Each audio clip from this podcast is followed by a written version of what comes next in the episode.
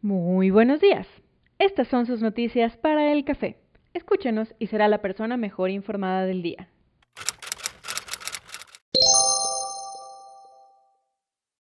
El café de hoy ya viene tensito. No es por alarmar, pero Arturo Herrera, de la Secretaría de Hacienda y Crédito Público, dijo que la reapertura de la economía del país debe ser muy ordenada, porque un nuevo brote de contagios sería terrible. No invoque. Sobre todo porque el INEGI reportó que cerca de 12 millones de mexicanos salieron de la población económicamente activa, principalmente por el aumento de población que se encuentra suspendida temporalmente de sus ocupaciones sin ingresos ni garantía de retorno, debido a la paralización y quiebre de empresas y negocios.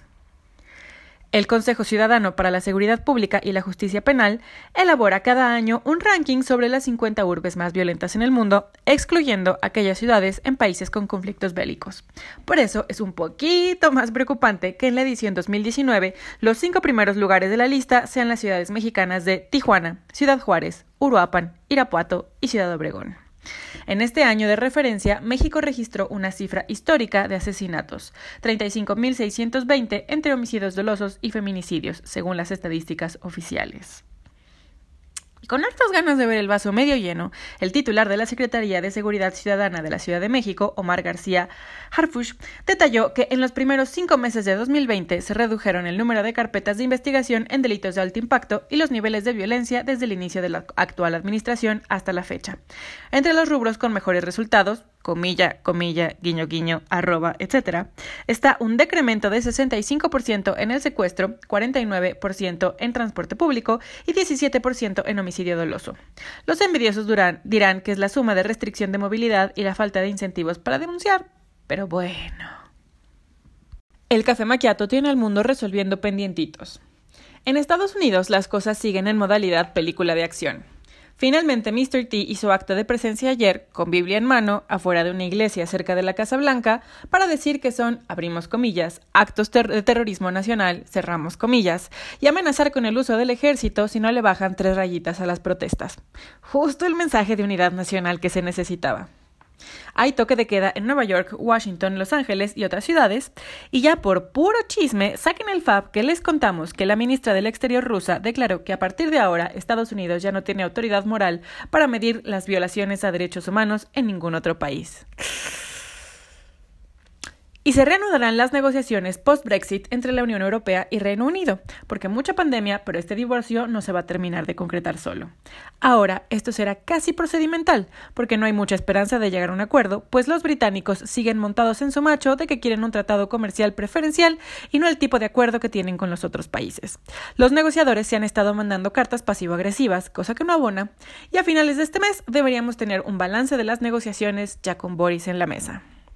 Otro pendientito que ya tiene fecha de reanudación es el referéndum de Putin, la votación para respaldar los cambios constitucionales que le permitirían quedarse en el poder otros ocho años se realizará el 2 de julio. Las condiciones serán distintas a las esperadas a principio de año, sobre todo porque parece que no han tenido el mejor manejo de la pandemia, aunque aseguran que sí. El andamiaje luce lo suficientemente sólido como para que gane el sí, pero siendo 2020, veremos si nos sorprende más.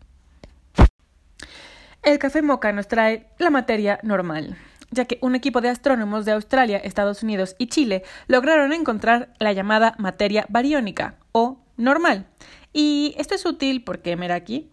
Ah, pues porque resulta que gracias a estas mediciones del Big Bang teníamos más o menos idea de cuánta materia hubo al comienzo del universo, pero no se ha encontrado toda. Con el seguimiento de fenómenos conocidos como ráfagas de radio rápida, breves destellos de energía en el cielo, los astrónomos pudieron hallar otra parte de esta materia faltante, lo que nos da más luz, literalmente, sobre el origen de nuestro universo. Y además se ve coquetísimo para las videollamadas. Las apps de la familia Viva Video están en entredicho por un informe de BPN Pro, que las vincula a virus troyanos capaces de robar datos bancarios y espiar a sus usuarios. El informe determinó que Viva Video, una de las aplicaciones gratuitas de edición de video más populares de Android, con al menos 100 mil millones de instalaciones, ya tiene un historial de malware, que son programas maliciosos y virus informáticos. Ya no se puede confiar en nadie. Y como todo evoluciona, también el juego 1, que se transforma en tan tan tan Drunk 1. Un drinking game con las reglas habituales, los colores, las reversas, los comodines, los más uno, pero el twist está en que si sale toma 2, tomas un shot, toma 4, tomas dos shots, carta de reversa, la persona toma dos shots, un falso 1, cuando olvidan decir 1 antes de tocar la pila de las cartas, resultará como una penalización y el jugador tendrá que tomar 3 shots. Nos parece menos etílico que los drinking games viendo noticias. Y en los deportes, la Federación Alemana de Fútbol, DFB por sus siglas en alemán, defendió su facultad para imponer sanciones a Jadon Sancho, Achraf Hakimi y Weston McKinney, quienes mostraron mensajes pidiendo justicia para George Floyd, mientras que Marcus Thuram se arrodilló para celebrar un gol que sería un gesto de abierta interpretación. El comité disciplinario de la DFB investigará si esta situación desafía la reglamentación que prohíbe a un jugador manifestar consignas políticas, religiosas o personales porque súper solidarios. Not. En fin, esto es todo por hoy. Nos escuchamos mañana.